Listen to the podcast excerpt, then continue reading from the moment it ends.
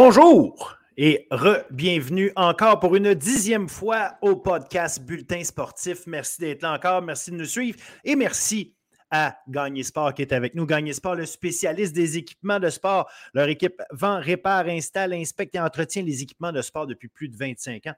Leur service s'adresse aux particuliers, mais également aux centres de services scolaires, aux écoles privées, aux cégeps universités, aux municipalités, aux centres sportifs, aux services de garde ainsi qu'aux bureaux d'architecture et d'ingénierie et d'urbanisme, excusez-moi.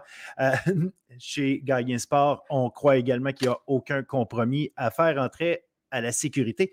Et chez Gagne Sport, l'excellence du service offert est à la base de toutes leurs actions. Encore une fois, merci Gagné Sport d'être là. Merci de nous accompagner chaque semaine et de faire vivre le bulletin sportif podcast. Oui, podcast, effectivement, une autre, une autre édition. Encore une fois, beaucoup d'actions. Puis évidemment, on approche des championnats provinciaux, on approche des championnats canadiens. Donc, beaucoup d'actions. Évidemment, de l'actualité en masse à vous raconter, des belles performances on va commencer avec le basketball collégial, basket féminin.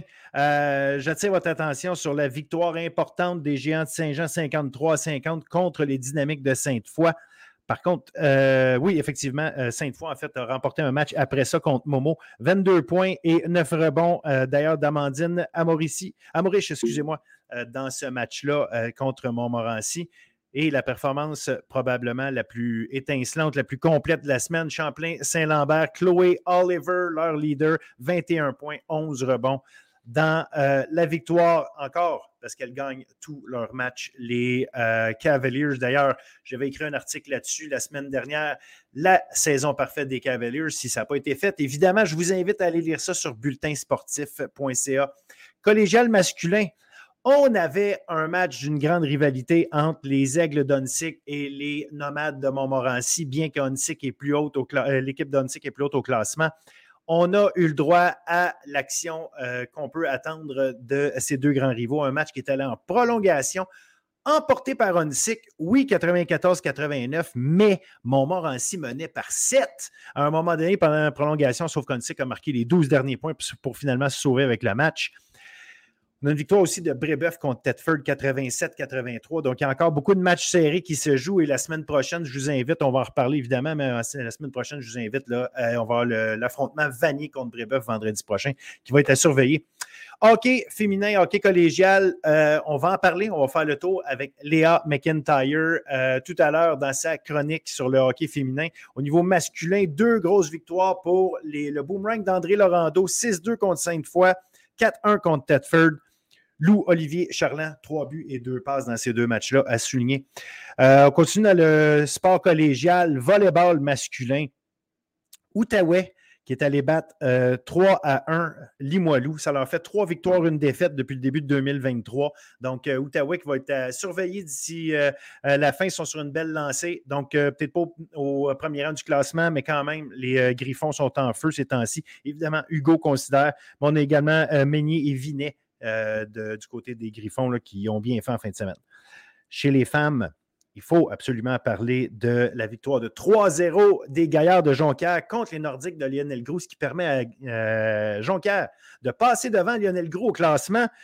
Et à souligner, même si Lionel Groux euh, était deuxième, sont maintenant troisième, ben, une victoire, quatre défaites à leurs cinq derniers matchs.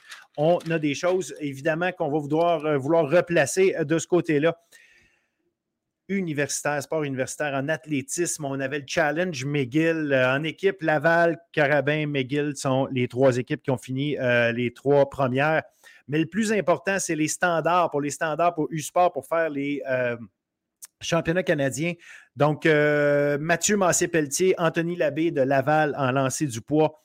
Yacine Habert et Zachary Mamayari de l'Université de Montréal aux 600 mètres, Julien Bourgault de Laval aux 60 mètres et la coureuse Donna Tamboué de McGill aux 60 mètres également. Donc, euh, tous ces athlètes qui ont fait leur standard pour les championnats canadiens, ça, c'est excellent. Ce sont des excellentes nouvelles. Tranquillement, pas vite, on est en route vers les championnats provinciaux. Basket universitaire, on fait le tour de tout ça avec Jason Bryan, Jean-Baptiste tout à l'heure. Vraiment, il est allé voir des matchs. On a une demi-heure pour vous de basket universitaire à jaser. Franchement, un paquet de belles choses. Donc, les fans, s'il vous plaît, embarquez là-dedans. Allez euh, regarder ce segment. Hockey, hockey universitaire. Euh, les Stingers toujours en tête chez les femmes. Stingers toujours en tête. Les Carabins sont deuxième à 28 points. Stingers 33. Carabins 28. Donc l'écart s'agrandit. Et Ottawa qui est à 27 avec un match en moins. Ottawa, ça fait quatre victoires consécutives de leur côté. Et Abby Meloni huit matchs de suite avec au moins un point. Donc, ça, c'est à surveiller. Les euh, Gators de Bishop sont toujours quatrième, quatre points d'avance sur les Ravens de Carton, mais justement seulement quatre points d'avance. Donc, euh, euh, les Gators vont devoir se remettre à gagner avec plus de régularité si on veut espérer assurer sa place en éliminatoire. Juste mentionné.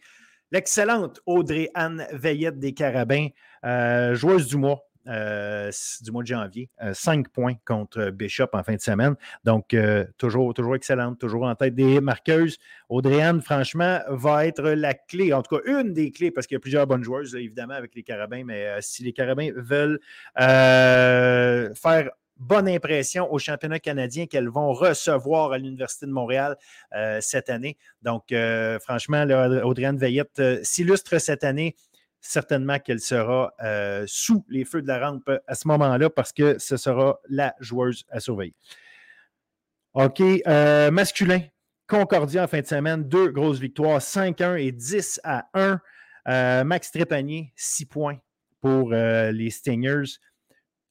L'UQTR, victoire de 7 à 1. Défaite de 5-4 en, prolongation contre Carlton, mais dans ces deux matchs-là, 7 points de Simon Lafrance, qui est maintenant le premier compteur de la Ligue de l'Ontario avec 35 points en 21 matchs. Également, McGill qui jouait, euh, défaite de 4-2, victoire de 6-1 pour McGill. Les trois équipes québécoises sont classées 1, 2 et 3 dans la section Est de l'Ontario. Donc, c'est très bon signe. Euh, en vue des euh, provinciaux en Ontario, évidemment. Donc, euh, ça va être à surveiller. On se rappelle que les Patriotes sont non seulement, non seulement champions en titre en Ontario, mais au Canada au complet. Donc, un titre à, euh, protéger. Et selon le classement officiel de U-Sport, ils sont troisième, mais c'est un classement qui ne veut absolument rien dire. C'est basé sur des votes en partie et en partie sur des calculs faits avec des algorithmes. Ça vaut ce que ça vaut sont champions en titre, sont extrêmement forts cette année. Ça reste l'équipe à battre. Voilà, euh, je termine avec du volleyball. Volleyball euh, féminin universitaire, euh, Lucam, qui l'a emporté très difficilement dans un match hautement, hautement, comment dirais-je, oui, chaudement disputé évidemment, mais très, très haut calibre de jeu. 19-17 au cinquième set. Franchement, un super match de volleyball. Allez voir ça, c'est encore sur euh, euh, la page YouTube. Noémie Gagné qui a distribué des ballons en quantité au Maillé Pinot, côté Colin, Dacilia. Franchement, un super travail de ce côté-là pour, euh, Lucam. Sabrina Maillé, c'est pas celle qui a fait le plus de points, c'est Pinot qui en a fait le plus avec 21, mais Maillé, 21 réceptions défensives pendant ce match-là. Formidable, quelle joueuse complète mais la joueuse la plus euh, prolifique et la plus euh, marquante de ce match a été la porte-couleur du Rouge et Or, l'excellente Justine Raymond, 28 points dans la rencontre. Donc, euh, des joueuses à surveiller. Je dis à surveiller parce qu'ils sont toujours à surveiller, ils sont toutes à surveiller. Euh, euh, ne vous arrêtez pas à mon terme joueuses à surveiller. Ce que je vous dis là, c'est euh, simplement parce qu'elles sont excellentes, elles méritent la lumière qu'on met sur elles. Donc, franchement, encore une fois, des belles performances. Je tiens à souligner aussi le fait que Sherbrooke et Laval se battent pour la quatrième place pour, qui sera disponible pour les éliminatoires. Et les deux équipes sont à sept victoires, sept défaites. Les deux équipes s'affrontent la semaine prochaine, en fait, cette euh, semaine, ce vendredi. Euh, écoutez, tout est là, tout est là pour euh, le, drama. donc voilà, c'est là qu'on en est. Voici, le, ça fait le tour de ce qui s'est passé cette semaine. Un bon show pour vous autres cette semaine, encore une fois. Je vous en ai parlé. Léa McIntyre pour parler de, hockey féminin. Avant ça, on va avoir une grosse demi-heure avec Jason Bryan, Jean-Baptiste pour parler de basket universitaire hommes et femmes, amplement de, choses à raconter. Et l'invité de la semaine, la super hockeyeuse, des euh, pas des carabins, excusez-moi, elle va me, va me chicaner que, que j'ai dit ça, des Stingers de Concordia. Amy Fecto, qui a été capitaine de l'équipe canadienne aux Universiades, qui a remporté la médaille d'or. On parle de ça avec elle, on parle de son parcours avec elle, euh, de ce qui va se passer, ce qui se passe depuis le début de l'année, ce qu'elle entrevoit pour euh, le reste de la saison et évidemment euh, le reste de sa carrière. Donc, une entrevue avec Amy Fecto, une fille ultra sympathique, une passionnée de hockey que je vous présente avec grand plaisir. Alors, bon show tout le monde.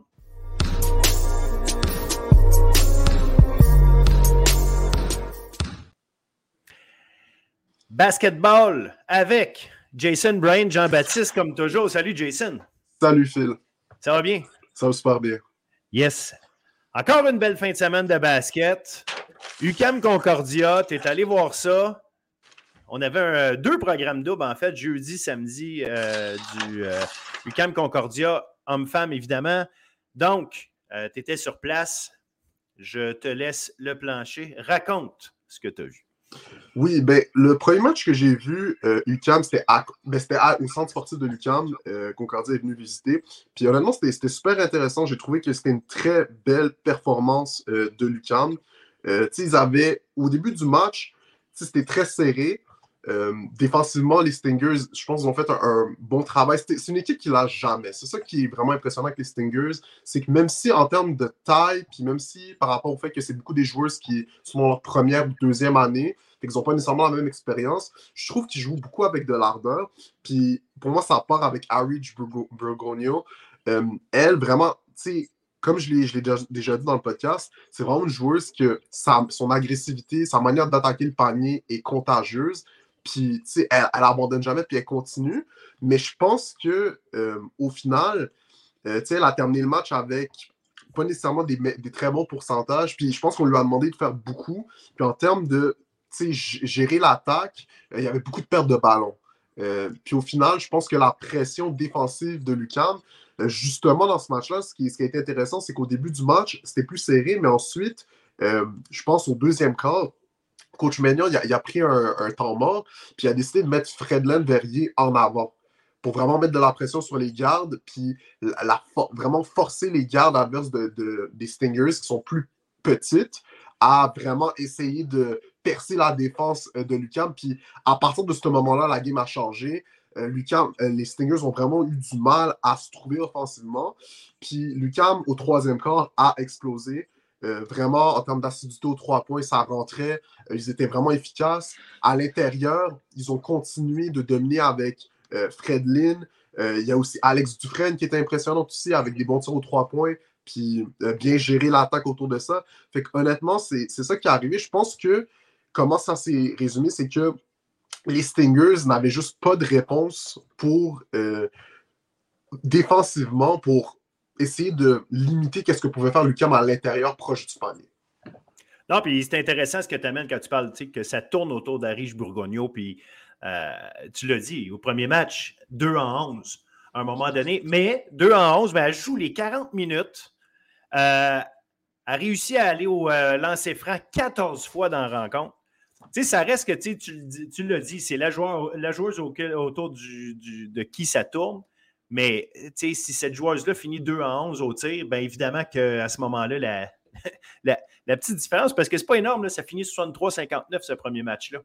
Fait que, c'est deux tirs de plus de, de sa part qui, qui entrent, puis on a un match égal. Bon, tu vas me dire que ça dépend quand ça s'est passé et tout et tout. Là, je ne veux, pas, veux pas refaire le, fil de la rencontre, mais ça reste, euh, ça reste important de s'attaquer à elle, de l'empêcher de, de, de, faire son travail. Puis visiblement, comme tu dis, en, envoyant une joueuse comme Verrier, une fille de 6 pieds, 6 pieds 1, euh, qui s'en va, euh, va la déranger, euh, ça reste une stratégie assez particulière parce qu'en temps normal, on ne verra pas ça. On veut avoir vitesse contre vitesse. Mais Verrier trouve une. tu sais, c'est pas une fille lente. Malgré son gabarit, c'est pas une fille lente. Puis être capable de jouer contre une fille de 5 pieds comme ça, comme, comme.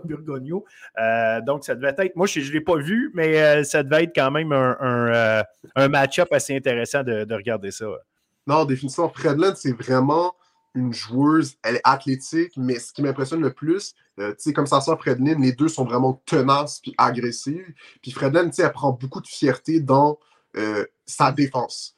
C'est une joueuse que, je lui ai parlé, elle me l'a dit, elle veut euh, vraiment être considérée comme la meilleure joueuse défensive euh, de, sa conférence. Fait tu le vois dans sa manière de jouer. Puis ensuite, dans le deuxième match, ça s'est transféré. Puis cette fois-ci, Lucam, euh, au second match qui était à Concordia cette fois-ci, Lucam a juste pris le contrôle du match tout au long. Puis je pense que ce qui, ce qui vraiment est l'écart entre ces deux équipes, c'est l'expérience, mais aussi le fait que, tu sais, à Rich Burgonio, je pense pour les Stingers, c'est probablement la seule joueuse qui peut vraiment, sous pression, attaquer, prendre des décisions, puis vraiment créer pour les autres. C'est pas que les autres joueuses autour d'elle sont pas bonnes. Je pense à Cassandra Le Huquet ou euh, euh, Rowena Bliss. C'est pas des mauvaises joueuses. elles peuvent faire des choses, puis elles peuvent rentrer des trois points, elles peuvent jouer. Mais c'est juste que euh, Lucam, ils ont, je pense à Fredlin, Fredlin, je pense à Elisa à, à, je pense à Pauline Bellin-Ibata. C'est toutes des joueuses qui peuvent prendre le ballon en main, puis partir d'une séquence offensive, puis prendre des décisions, puis attaquer. Fait quand tu as plusieurs joueuses qui peuvent faire ça, puis qui peuvent créer pour les autres, puis attaquer individuellement un contre un, au basketball, c'est un très gros avantage. Puis ça fait que tu as plus de mismatch, c'est plus difficile à défendre, puis ça crée beaucoup plus d'opportunités euh, sur des séquences de transition.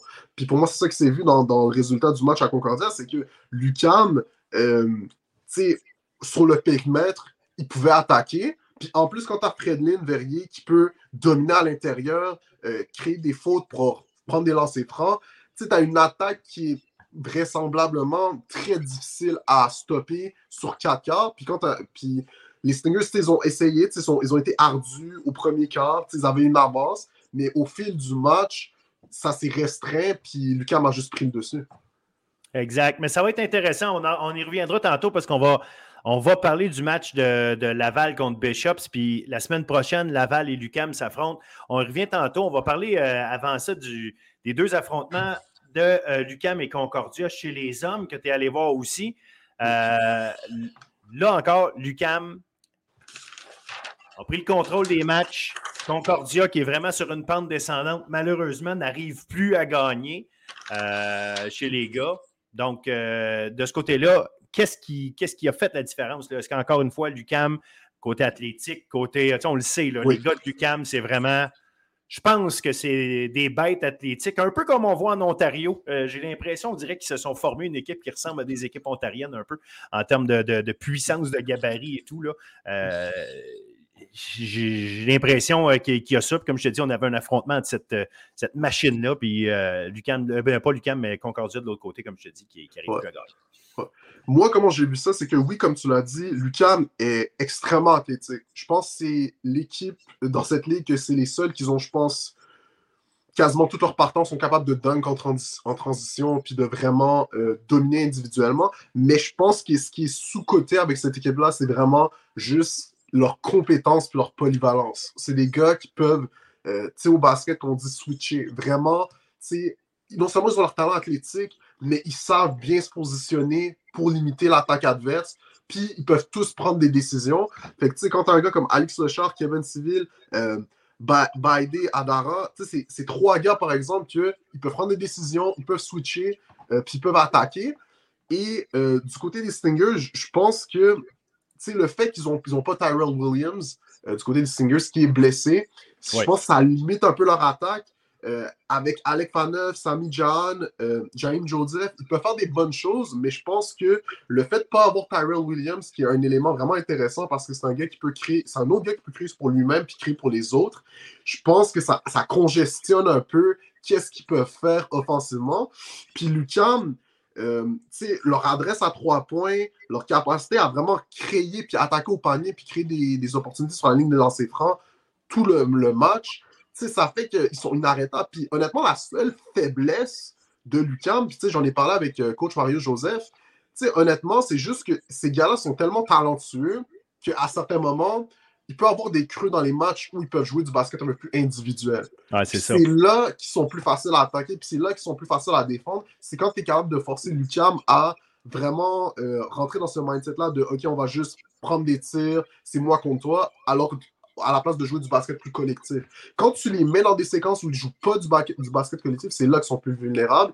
Puis à certains moments, euh, dans les matchs, ils se, laissent, ils se laissent aller, mais ils reviennent, puis au final, ils prennent le dessus. C'est ça qui est arrivé dans ce premier match-là.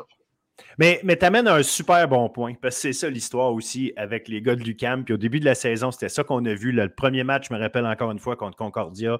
Euh, j'en ai parlé la semaine passée. Je, vais y revenir souvent parce que je trouve que euh, c'est c'est tellement symptomatique de ce que tu racontes là. Une équipe remplie de talent, remplie de, qualité athlétique. Est-ce que ces gars-là sont capables d'avoir un jeu collectif constant qui va faire en sorte que dans les moments euh, où ça va bien, ou où ça va trop bien, donc comme tu dis, il décroche, ou les moments où ça va mal, puis c'est ça qui est le plus important. Dans les moments où ça va mal aller, est-ce que c'est l'équipe qui va être capable de, comment je pourrais dire, retraiter, euh, se remettre à penser collectivement? Est-ce que sa façon de penser de base va être le jeu collectif ou chacun va dire OK, laisse-moi prendre contrôle de ça? Et ça va prendre un certain leadership, puis il y, a des, y a des gars là-dedans qui ont besoin de, qui ont besoin d'imposer ça, ce leadership-là, de dire, s'assurer que c'est la qualité, euh, la qualité euh, collective, je veux dire, du, euh, jeu qui, prime. Ouais, mais pour moi, je pense que sur ces deux matchs-là, c'est quand ça allait mal, ils ont montré qu'ils sont capables. Puis honnêtement, quand ces gars-là jouent sérieusement, euh, pour de vrai, moi, je suis un gars des Stingers, je suis un joueur des Stingers, j'appelle à l'aide pour de vrai. Parce que comme les gars courent, ils dunkent, sont athlétiques, sont... Tu peux, honnêtement, tu ne peux rien faire. Tu ne peux juste regarder le gars passer devant toi pour de vrai parce qu'ils sont tellement rapides, sont tellement athlétiques. Puis c'est ça qui est arrivé dans, dans la game à Concordia. Sais, Alex Lechard, 20 euh, points. Euh, Bailey Aydara, 20 points. Euh, ils ont plusieurs gars, puis ça, c'est juste ces deux gars-là, mais ils ont plusieurs gars que je sais qu'ils seraient capables d'aller chercher 20 points. Mais ben, Carl Tommy Laforêt, la recrue, la recrue Carl Tommy Laforêt, c'est incroyable ce gars-là. Hein, quand tu penses à ça, il, des fois, je ne sais pas si c'est parce qu'il est recru qu'il a dû, euh, qui a des, soirées euh, avec puis des soirées sans, là, mais, mais il reste que ce gars-là a un talent exceptionnel. C'est un autre gars de 6 pieds 7, encore une fois. Euh, euh, donc, donc, oui, effectivement, tu prends juste Civil, Lochard, Caillot, La Forêt. je viens de te nommer juste quatre gars-là, qui. Puis, écoute, Jean McFadden Jean, là, écoute, là, ça aussi, il y y, a y a de la qualité à tout le temps sur ce terrain-là. Donc, effectivement, euh, des gars qui vont marquer 20 points, là, euh, c'est juste, est-ce que, encore une fois, euh, on, va être capable d'être fort collectivement tout le long parce qu'il y a un championnat provincial à gagner, puis il y a des performances à aller chercher au championnat canadien. je pense qu'il faut, que, faut le voir comme c'est l'année de l'UCAM. En tout cas, ils ont vraiment une opportunité. Oui, oui, totalement. Mais je pense, tu sais, au final, ils ont réussi à euh, calmer, genre vraiment reprendre le dessus, puis bien faire les choses. Puis du côté de Concordia, je pense que ça a quand même été au final un, bel effort, surtout euh, par rapport au deuxième match à Concordia. Euh, tu sais, as Jaime Joseph qui a terminé avec 29 points.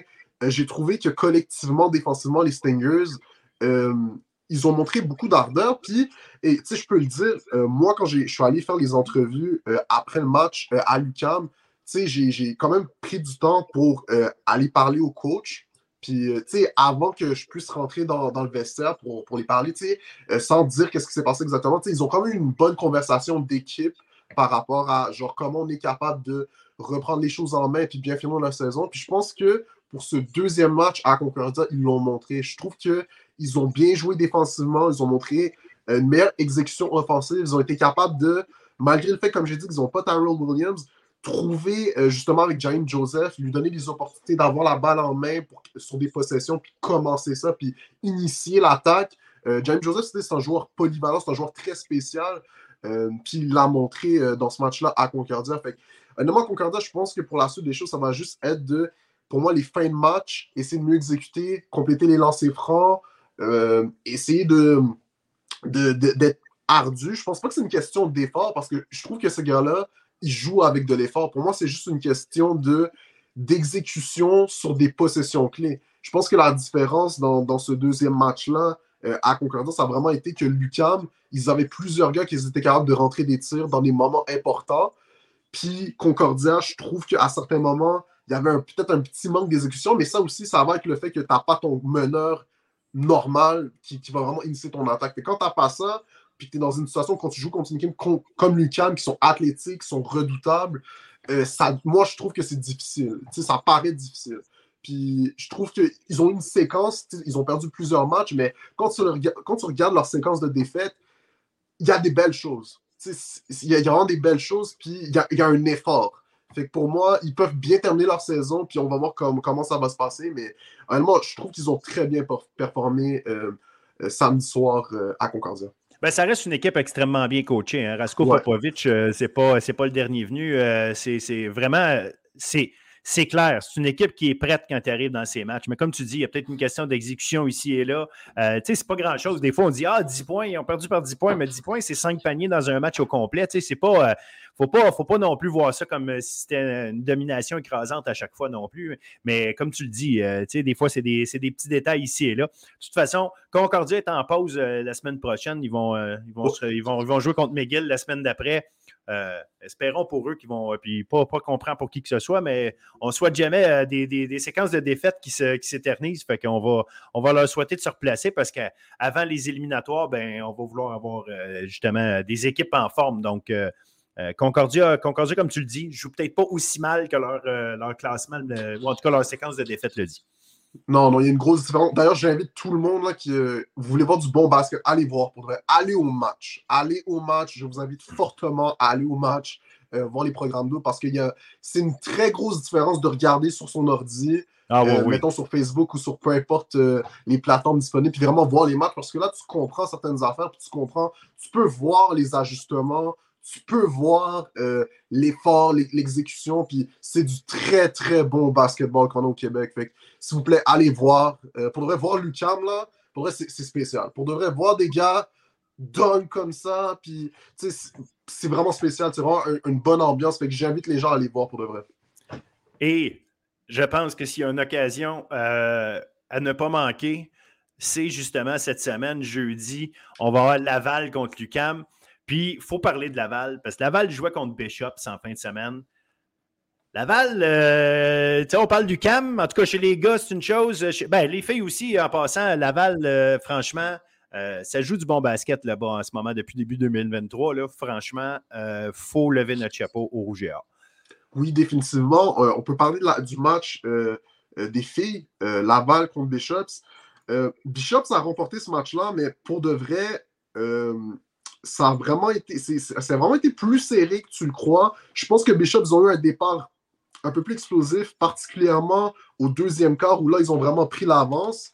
Mais par pour la suite des choses, honnêtement, euh, ça a été assez serré. Euh, du côté de Laval, Frédéric euh, Blake a à 15 points. Léa Sophie Verret, collectivement, ce qui est intéressant avec Laval, c'est que je trouve que c'est pas nécessairement un collectif que individuellement, tu auras des joueuses qui vont exploser pour, mettons, un 20 points, etc.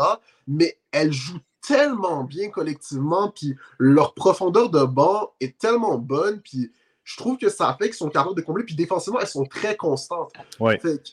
je trouve que honnêtement, c'est une très belle équipe, mais là, du côté de Bishop, c'est American Siciliano qui, encore une fois, 27 euh, points.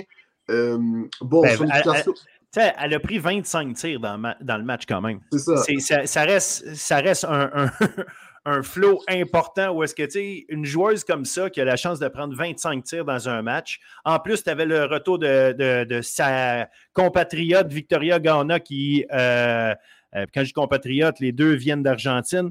Euh, elle, elle, revenait au jeu, donc elle n'a pas joué autant de minutes qu'habituellement, mais tranquillement, pas vite, se replace si tu laisses American Siciliano lancer 25 fois dans un match, tu risques de te brûler. Puis d'ailleurs, tu l'as dit, euh, Bishop se menait par 14 à la mi-temps. Ça devient difficile de rattraper le jeu. Pour moi, ce qui est intéressant, c'est que Bishop, ils me font beaucoup penser à Concordia. Genre, c'est à peu près le.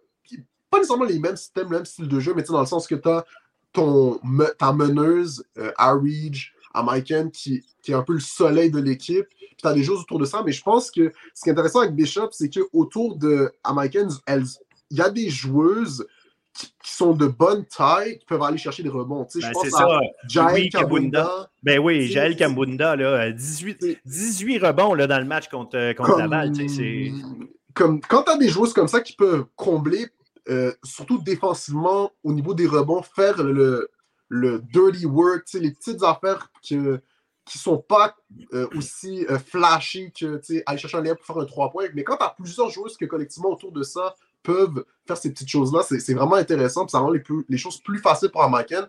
Je trouve quand même que euh, c'est juste mon avis, mais je pense quand même qu'on lui demande beaucoup offensivement. Je trouve qu'elle elle a beaucoup de responsabilités par rapport à gérer l'attaque, en plus de scorer sur la, les séquences du match. Je pense qu'elle peut le porter. C'est pas une question qu'elle peut pas le porter, mais je pense que, mettons dans un affrontement contre Lucam, moi, je serais très curieux de voir comment cette équipe de Bishop-là va s'ajuster. Quand tu as une équipe, mettons, comme Lucam, qui ont plusieurs joueuses qui peuvent défendre à Maiken puis mettre de la pression, exactement comme qu'est-ce que Fredlen a fait sur Arridge. Moi, je serais curieux de voir euh, un affrontement contre les Kings comme ça parce que j'ai trouvé que, par exemple, la semaine dernière, les Stingers, quand ils ont affronté Maiken au deuxième match, ce qu'ils ont remporté, mais c'est exactement ça qu'elles ont fait. Genre, elles ont été capables de switcher puis être défensivement résilientes puis vraiment mettre de la pression. Puis au bout d'un moment, même si tu as des bonnes joueuses autour d'Amaiken, euh, ça reste que c'est elle qui, c'est l'étincelle de ton attaque. C'est elle qui parle le feu. Tu as, parfaitement raison, mais c'est pas pour rien que je mentionnais le retour de Ghana. Ghana, euh, c'est la centre, c'est la pivot, c'est la ramasseuse de, de, rebonds habituels. Tu sais, oui, Kabunda est capable de le faire, c'est aucun doute. C'est une bonne athlète. Puis tu parlais contre Lucam. Lucam sont grandes, mais Bishop, c'est probablement l'équipe justement qui est capable de les accoter en grandeur. Fait avec Ghana qui revient, on replace Louis et euh, Kabunda à leur place habituelle. Et à ce moment-là, probablement qu'on a la vraie équipe de Bishops. La différence, puis je pense que tu l'as noté, c'est probablement la versatilité des joueurs de l'UCAM. Ça a peut-être démontré ça, que les joueurs de l'UCAM sont capables probablement de jouer des positions différentes euh, plus aisément que les joueuses de, Bishops. Euh, du moins, peut-être que les joueurs de Bishop faudrait qu'ils pourraient le finir par le développer, il n'y a pas de doute. Mais à ce moment-ci, c'est peut-être un des enjeux. Mais comme je te dis, moi, je pense que le, retour de Victoria Ghana euh, replace toutes les choses. Si, toutes les équipes demeurent en santé, Bishops demeure la référence. Demeure la référence, mais ça n'empêche pas que Laval, dans le fond, dans l'histoire, parce qu'on parlait d'elle mm-hmm. au départ, Laval demeure une équipe intéressante contre qui tu ne peux jamais lever le pied parce qu'effectivement, chaque joueuse qui arrive sur le terrain euh, complète la prochaine. Donc, euh, c'est une équipe qui a à chaque fois 3, 4 joueuses dans les 10 points. Puis, euh, c'est systématique de ce côté-là. Non, ouais, c'est comme tu l'as dit, ça va être très intéressant. Je trouve que pour moi, Lucam, c'est vraiment le côté. Puis pour moi, je, peux le dire. Moi, à mon avis, à date de ce que j'ai vu, pour moi, Lucam, pour le film, c'est la meilleure équipe de basketball. Genre en termes de totalité, parce que euh, comme je l'ai dit, elles ont. Euh, tu sais, Fredlin puis Fredlin, c'est des joueuses d'expérience. c'est des qui connaissent extrêmement bien le basket, qui ont joué beaucoup de basketball, puis qui savent. Tu sais, quand tu as des joueuses, deux joueuses comme ça qui peuvent initier une possession, puis vraiment, quand je dis ça, c'est vraiment prendre la balle en main, puis dire OK, toi va là, toi va là, toi va là. Puis c'est deux. Elles ont plusieurs joueuses qui peuvent faire ça. sais, Bishop. Ah, il, y a, Alex Dufresne, hein? On, Alex parle pas d'elle, mais tu parles d'une joueuse d'expérience, là, c'en est une, ça aussi. Là. Tu, vois, quand tu as ça, pour moi, ça rend le basketball très facile. Quand tu as plusieurs joueurs qui peuvent dire aux autres quoi faire, puis comment s'organiser, puis tu n'as pas mhm. besoin de, te, de vraiment t'appuyer sur une personne qui doit faire ça, euh, c'est tellement plus facile parce que tu as moins de stress n'as pas besoin, parce que tu sais que, OK, ta coéquipière, elle sait quoi faire, l'autre peut, genre, c'est facile de communiquer, c'est facile de, se corriger. Fait pour moi, même si Bishop est en tête du classement, pour moi, Lucam, c'est la meilleure équipe. Mais ça reste à voir, puis Laval est pas loin. Parce que collectivement, c'est probablement une des équipes, genre, tu sais, en termes de comment elle joue, puis vraiment la fluidité du truc, puis à quel point elle se complète, comme tu l'as dit, il euh, n'y a, pas un gros écart. Fait que ces trois équipes-là, ça va être vraiment intéressant pour la suite des choses. Exact. Puis chez les gars, euh, on, a eu, du bon basket aussi. Là. Euh, Laval, qui, qui, oui, avait un, meilleur, assez bon écart, finalement, s'est fait rattraper en fin de match. Il a fini 87-85. Mais euh, Laval est extrêmement solide.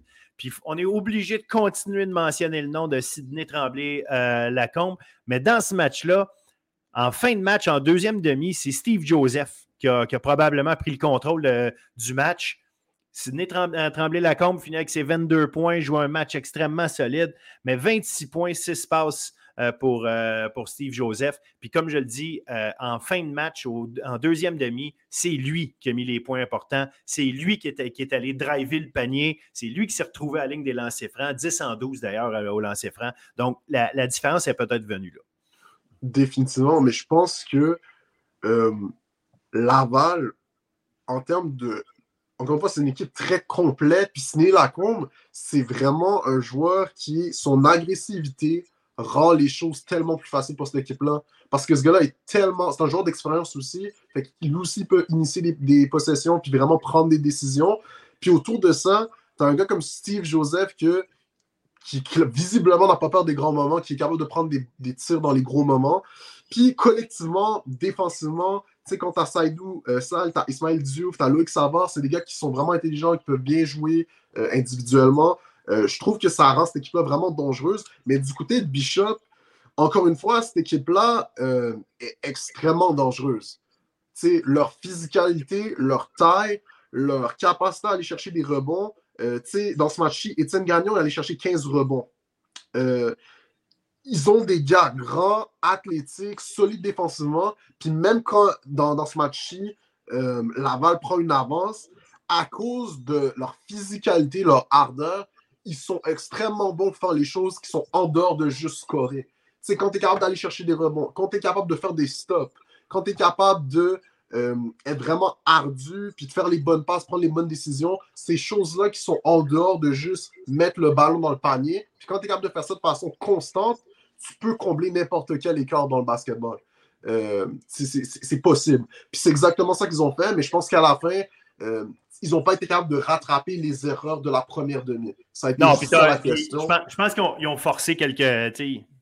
Il y, a peut-être quelques tirs forcés. D'ailleurs, on l'a vu, l'efficacité au deuxième, euh, deuxième demi. on est passé de 47 à 37% de réussite dans les tirs en deuxième demi pour, pour Bishops. C'est comme je te dis, c'est probablement quelques tirs forcés ici et là. Euh, bien, évidemment, il y a le travail de la défensive de Laval pour ça. Il faut, saluer ça. Mais comme, euh, comme je dis, à un moment donné, quand tu es en mode rattrapage, ben, c'est un peu ça que ça fait aussi des fois. Tu, euh, tu y vas pour la, long shot un petit peu plus. Non, exactement. Mais je pense aussi que euh, quand tu es en mode rattrapage, c'est très difficile de comme dans ces situations-là, surtout au quatrième quart, de prendre ton temps parce que non seulement c'est une pression, mais c'est comme l'autre équipe aussi, genre, ils veulent garder leur avance. Fait que ça crée des circonstances où des fois, euh, c'est pas du c'est pas les jeux exactement parfaits, c'est pas euh, genre comme prévu, puis tu dois t'ajuster genre sur le moment, mais c'est ça aussi le basket, puis ça va vite. Ça va encore plus vite dans ces moments-là. Fait je pense qu'au final, euh, Laval a été capable de rester en contrôle, faire ce qu'ils avaient à faire pour sécuriser, sécuriser la victoire. Puis euh, c'est ça qui explique le résultat. Mais je pense que ça va être très, très intéressant. Euh, cette semaine, Laval va jouer à l'UQAM. D'ailleurs, ça va être un, très. ça va être un match assez important pour l'organisation de l'UQAM. Ça va être un match bénéfice. On a l'ordre de Véronique Laberge, qui a été la responsable des communications à l'UQAM pendant 12 ans. elle a succombé au, au cancer à l'âge de 36 ans l'été dernier. Euh, puis, euh, tu sais, j'ai parlé avec certains membres de l'organisation de l'UQAM. C'est un match important, mais ils veulent vraiment euh, faire ça pour la cause du concert du sein. Puis aussi, il va y avoir un, fonds bénéfice pour une bourse pour les étudiants athlètes. fait que, tu sais, c'est en dehors, c'est quelque chose qui est en dehors, ça va plus loin que, que juste le basketball. C'est vraiment un événement important pour cette école-là, ben, cette université-là. Fait que c'est un match émotionnel. Puis j'ai parlé par exemple avec Alex Dufresne, euh, elles vont porter du rouge, les, filles. Fait ça va être un, un match avec beaucoup d'émotions, beaucoup de fierté en jeu contre, euh, à mon avis, c'est les deux meilleures équipes, c'est les deux meilleures organisations du basketball euh, dans la RSEQ en ce moment, pour les hommes et les, femmes. fait que ça va être deux matchs très intéressants à suivre à l'UQAM puis à Laval. exact. Écoute, tu fais, tu fais bien de, mentionner ça. Euh, euh, Véronique Laberge, euh, évidemment, les, le, commun des mortels qui ne suit pas les activités à l'UCAM en particulier ne connaît pas son nom, mais c'est une jeune femme qui a marqué le sport à, l'UCAM parce qu'elle s'occupait des coms, elle était impliquée dans la description des matchs de basket. c'est quelqu'un adoré, adoré là-bas on l'a dit, 36 ans, parti très, très, très jeune. Donc, euh, oui, l'émotion va être au rendez-vous parce qu'effectivement, les, ça vient d'arriver. Il y a des joueuses qui ont connu Véronique. Les coachs ont connu Véronique. Donc, c'est, ça va être spécial là-bas. Oui, un coup de chapeau d'ailleurs à, l'organisation du CAM de, d'en avoir fait une fondation puis d'avoir de, propager, continuer le travail qu'elle faisait parce que c'est quelqu'un euh, quelqu'un de spécial là-bas. Ouais. Donc, honnêtement, encore une fois, j'invite les gens qui aiment le basketball. Euh, c'est cool la NBA, c'est très cool. Euh, mais je, peux le dire, cette saison de NBA, à mon avis, est très plate. je le dis. Non, mais je, je le dis, je suis honnête. Je trouve que c'est. Si tu veux voir du basketball de qualité proche de chez toi, puis que tu en as un peu marre de voir l'inconsistance, euh, puis ce sera un autre sujet de, dans la NBA, puis qu'est-ce qui se passe en saison régulière, puis whatever. T'as envie de voir quelque chose de différent, s'il vous plaît, va voir ce match-là à l'UQAM. Euh, si t'es à Montréal, ou sinon si t'es à Québec, euh, va voir le match à Laval, ou va voir n'importe quel match de n'importe quelle autre équipe dans le circuit. Honnêtement, ah, on, du, va avoir du McGill Bishops aussi. McGill Bishops, du Bishops McGill. donc, on va avoir ça aussi en fin de semaine. Donc, effectivement, il y, a de quoi de bon. Puis il y a du collégial. Excusez-moi. Il y a du collégial en quantité industrielle. D'ailleurs, j'invite les gens. il y a un article qui vient d'être euh, publié sur bulletinsportif.ca. En plus de ceux de Jason, où est-ce qu'il nous parle des matchs qu'il va avoir. Euh, un article où est-ce que je vous parle des, euh, meilleurs marqueurs du basket collégial actuellement. Ceux qui sont des machines à marquer des, matchs de 20 points et plus. Là. Euh, vous voulez connaître des noms, vous voulez faire du name dropping, faire comme si vous connaissez ça, allez lire l'article avant. Après ça, allez voir des matchs, puis dites Ah oui, lui, a marqué 5-6 fois 20 points depuis le début de l'année, il vaut la peine d'être suivi. Mais euh, je, ne peux que seconder Jason là-dessus. Allez voir des matchs sur place, ça vaut tellement la peine. Exactement. Fait que je pense que c'est tout pour aujourd'hui. Euh, allez voir les matchs. Pour le reste, ça vaut la peine. c'est vraiment plaisant. C'est vraiment c'est de la bonne ambiance. c'est très beau à voir. Euh, puis la semaine prochaine, ça va être très intéressant. Comme je l'ai mentionné, c'est pour moi les deux meilleures équipes en ce moment. Euh, Lucam, masculin, l'équipe masculine et féminine, c'est, c'est du très, très, très bon basketball. Pareil pour Laval. Euh, c'est du basketball collectif, c'est du basketball qui est plaisant, puis c'est du basketball qui, qui vaut la peine de se déplacer. Ah, absolument, absolument. Je pense que tu as raison. Je, jeudi à Lucam, jeudi à Lucam, soyez-y. Fait que c'est un, un rendez-vous à ne pas manquer. Jason, une autre excellente euh, chronique, c'est encore une fois cette semaine. Je pense que tu nous fais adorer le basket universitaire. Fait que euh, j'espère que les, gens qui nous écoutent, passez le mot, passez le message, écoutez la chronique, euh, envoyez ça à tout le monde. Dites au monde d'écouter la chronique de Jason chaque semaine. Allez lire ses articles sur bulletinsportif.ca. Puis vous allez tout savoir ce que vous avez besoin de savoir avant de vous rendre au match pour être sûr d'en profiter au maximum. Fait mais, un gros merci, Jason. Ça fait plaisir genre, moi, je poste les stories, dans le fond, de mes articles à chaque semaine sur mon Instagram. Fait ben oui, suivez Jason, C'est facile, je comprends. C'est difficile pour certaines personnes de cliquer sur un lien puis de lire. Je comprends, c'est tough, mais faut au moins check l'article, jette un œil, juste pour comme. Oui, oui. C'est euh, ça. Sinon, va voir le podcast. Si tu, n'es pas quelqu'un qui aime lire, ce qui est très compréhensible, va, voir le, va écouter le podcast. Euh, puis au pire, genre, partage l'article, whatever. Euh, moi, je veux juste que les gens s'intéressent parce que ça vaut la peine de se dépasser pour voir ce basket-là. Absolument, absolument, absolument. Puis, tu sais, il y a beaucoup d'emphase qui est mis à chaque année au niveau du sport universitaire par rapport au football. Les gens parlent de football, aiment le football, mais euh, il y a autre chose. Puis, le basket, ça en fait partie. C'est un beau produit qu'on a de plus en plus. Puis, nos, nos bons joueurs restent au Québec, à l'université. C'est pas vrai qu'ils s'en vont tous dans la puis tous en Ontario. Euh, il y en a des excellents qui restent ici, qui choisissent de rester ici, puis notre basket euh, euh, ne, peut qu'en profiter. Alors, encore une fois, Jason, un gigantesque merci pour ton travail et tes propos toujours très pertinents. On se reparle très bientôt. Ça fait plaisir. Salut, Phil. Salut.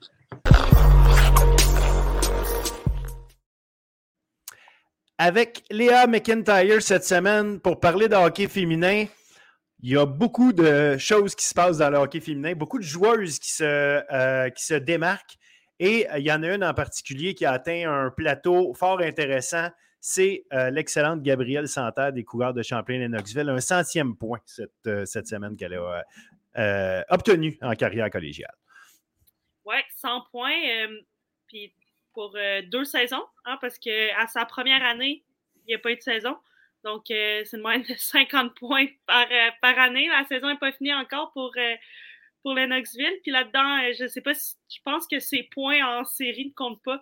non, en effet. Vraiment, vraiment impressionnant tellement une bonne joueuse, tellement une bonne individu. Moi, j'ai eu la chance de la côtoyer au printemps passé. Là, on a travaillé ensemble. Euh, vraiment euh, une bonne personne. Je suis vraiment contente pour elle. Effectivement, puis comme tu dis, elle, est dominante. Là. Ça fait deux ans de suite, effectivement, qu'elle est première pointeuse de la Ligue. Euh, donc oui, un, un, plateau ultra intéressant à atteindre, comme tu dis, en deux saisons seulement, puis c'est pas fini. Elle a eu 50 3 points la saison dernière. Était rendue à 49 là, en 27 matchs cette année. Fait que euh, c'est pas fini. Euh. puis euh, on, en a parlé il y a deux semaines. C'est une fille qu'on va continuer de voir d'ailleurs parce qu'elle va continuer, continuer au niveau universitaire au Québec. Donc, on va continuer de la voir évoluer ici. Mais il y a d'autres joueuses qui, qui font des belles choses aussi dernièrement. Euh, je voulais parler avec toi. Ben, en fait, il y a Alexandra Giguère avec euh, les Titans de Limoilou qui euh, a connu une fin de semaine. Il faut dire que Limoilou a marqué 20 buts en fin de semaine en deux matchs. Ça aide, mais Alexandra Giguère s'est démarquée avec 8 points. Et il y en a une autre qui est à John Abbott, dont je voulais te parler avec toi. Je voulais que tu me donnes ton, ton point de vue sur cette joueuse-là. C'est sa première année ici. C'est une jeune de 19 ans. C'est une Française. On parle beaucoup d'Émilie Lucier quand on parle de Gabriel Santerre et Émilie Lucier comme les deux meilleurs là, qui s'affrontent pour le, haut du classement des, pointeuses. Mais Jade Barbirati, qui est troisième actuellement, elle a connu seulement euh, deux matchs où elle n'a pas marqué de points depuis le début de l'année. Franchement, euh, on la voit aller. Émilie Lucier m'en avait parlé avant que la saison commence comme étant une joueuse qui, qui allait être surveillée. Elle n'avait pas tort. Euh, T'en penses quoi? C'est quoi coacher contre une Jade Barbirati, justement? Quel genre de joueuse elle est? Euh, elle et Émilie Lucier se complètent vraiment bien. ils sont partout sur la glace. C'est super difficile de, de, contrer ces joueuses-là. Ils se trouvent partout. Euh, euh, vraiment, là, c'est une belle découverte. C'est une joueuse qui vient de la France, qui est sur l'équipe nationale ou centralisée. L'équipe nationale n'est pas confirmée encore. Ça devrait se faire d'ici les prochaines semaines. Mais c'était au début de la saison, là, euh, personne ne la connaissait, donc euh, c'est vraiment impressionnant de la voir aller. Puis on apprend à la connaître, puis on réalise qu'elle est encore meilleure que ce qu'on pensait. Donc, euh, non, c'est une belle découverte pour le, circuit québécois.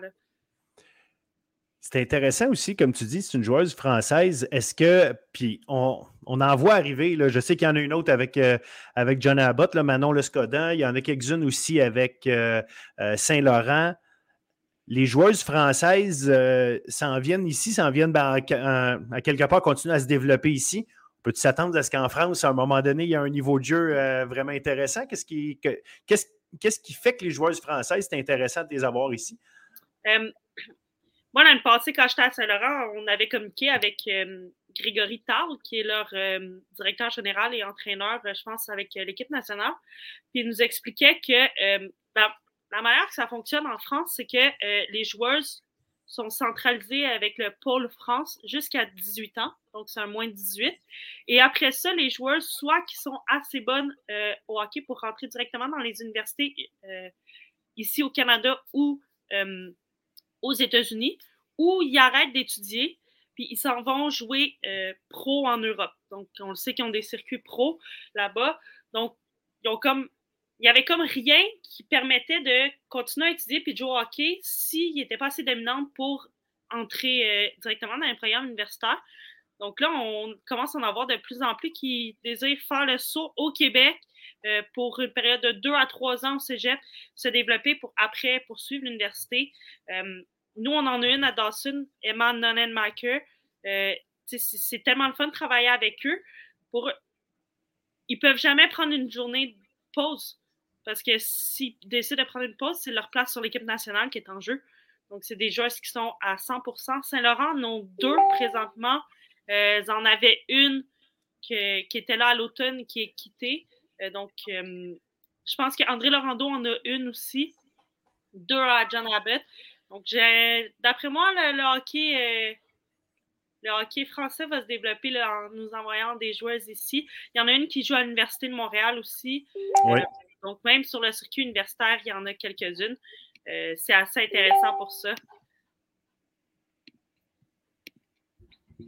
Ben, good, c'est intéressant effectivement de, regarder ce qui se passe de ce côté-là parce que euh, les voir arriver, c'est une chose, mais de voir euh, qu'elles prennent une place dominante euh, dans, la ligue aussi, c'est ça qui, c'est ça qui, rajoute à l'intérêt et au fait que c'est intriguant de, les regarder aller. Puis en plus, ben, ils, aident à rendre nos, Québécoises encore meilleures, ben, tant mieux, c'est, un plus. Là, ils sont en train de. Je ne sais pas s'ils sont classés encore, s'il reste un petit tournoi pour se classer pour le championnat du monde euh, senior qui va avoir lieu à Brampton euh, au mois d'avril. Donc, si elles réussissent à se classer, mais ben là, on va vraiment pouvoir voir la valeur de cette équipe-là face aux équipes qu'on connaît, euh, qui sont dans, dans la division 1. Excellent, excellent. Euh, ben écoute, euh, collégial, euh, bon, ça, fait le tour un peu de, ce qu'on avait à jaser au niveau collégial. Oui, effectivement, il y avait un gros match, là, par contre, dont on n'a pas parlé, Champlain-Lennoxville contre John Abbott, justement, et c'est là que, que Jade Barbirati a été particulièrement excellente, malgré, malgré la défaite. elle a marqué trois buts dans, la défaite, donc Champlain-Lennoxville, encore une fois, qui l'emporte 6-4. La semaine prochaine, on va avoir un gros match aussi, alors que Limoilou et John Abbott. Fait qu'encore un, match euh, parmi les équipes top 3. Là, on se rappelle euh, John Abbott, Limoilou et Champlain-Lennoxville euh, se battent pour la troisième place. Fait qu'on va avoir un Limoilou, John Abbott vendredi prochain qui va être intéressant à suivre. Limoilou sur une très belle séquence aussi. Là. Je pense qu'ils ont gagné leurs 11 dernières parties. ils ont gagné contre Lennoxville la dernière fois aussi. Donc, ils sont vraiment à la poursuite des Cougars. Puis, ils commencent à, à les rapprocher. D'après moi, ça chauffe, euh, ça va chauffer les fesses des, des Cougars là, bientôt. Exact, exact. Fait que, euh, ça, va être, ça va être à suivre. Tu voulais me parler aussi au niveau universitaire parce qu'il y, a un, il y a un événement qui a eu lieu euh, il y a deux semaines. C'était les Universiades. C'était à Lake Placid, FISU, là, je ne me rappelle pas ce que ça veut dire exactement, la Fédération internationale du sport universitaire peut-être. donc, il y avait évidemment le tournoi de hockey et euh, les Canadiens du côté des gars ont gagné, les Canadiennes aussi du côté des filles, mais surtout les Canadiennes. Il y avait plusieurs représentantes du RSEQ qui étaient là, sept au total. Euh, une belle performance de ces filles-là. Oui, il y avait. C'était le fun d'avoir beaucoup de, joueuses euh, du circuit, des joueuses québécoises aussi. Là. je pense à mon ancienne coéquipière Aurélie Dubuc, qui a, qui a été choisie pour aller garder les buts avec l'équipe. C'était le fun de les voir aller c'était quand même euh, intéressant. on est habitué de voir Canada et États-Unis en finale au hockey international, mais dans les universiades, c'est pas totalement la même chose. Euh, je pense que la finale, c'est contre le Japon, si je me trompe oui, pas. Oui, exact. Le Japon, et chez les gars et chez les filles, le, Japon euh, se, sont, se, sont bien, se sont bien débrouillés en finale, comme tu dis, chez les femmes. Effectivement, ils ont battu les Américains. Exact. Et si je ne me trompe pas, Audrey Veillette a scoré en finale. Donc, elle continue même avec l'équipe nationale à se démarquer pour ses points. Oui, parce que euh, ben, on, va, on va revenir, on va y revenir, pas en revenir, mais y revenir à Audrey qui est particulièrement forte. Mais il euh, fallait aussi souligner quand même que la capitaine euh, c'était une Québécoise, c'est Amy Fecto des Stingers de, Concordia. Des Stingers, il y avait aussi l'excellente euh, Rosalie Bégincir. Fait que les deux ensemble euh, qui étaient là avec Audriane Veillette, en fait, les trois formaient un trio au début, début du tournoi.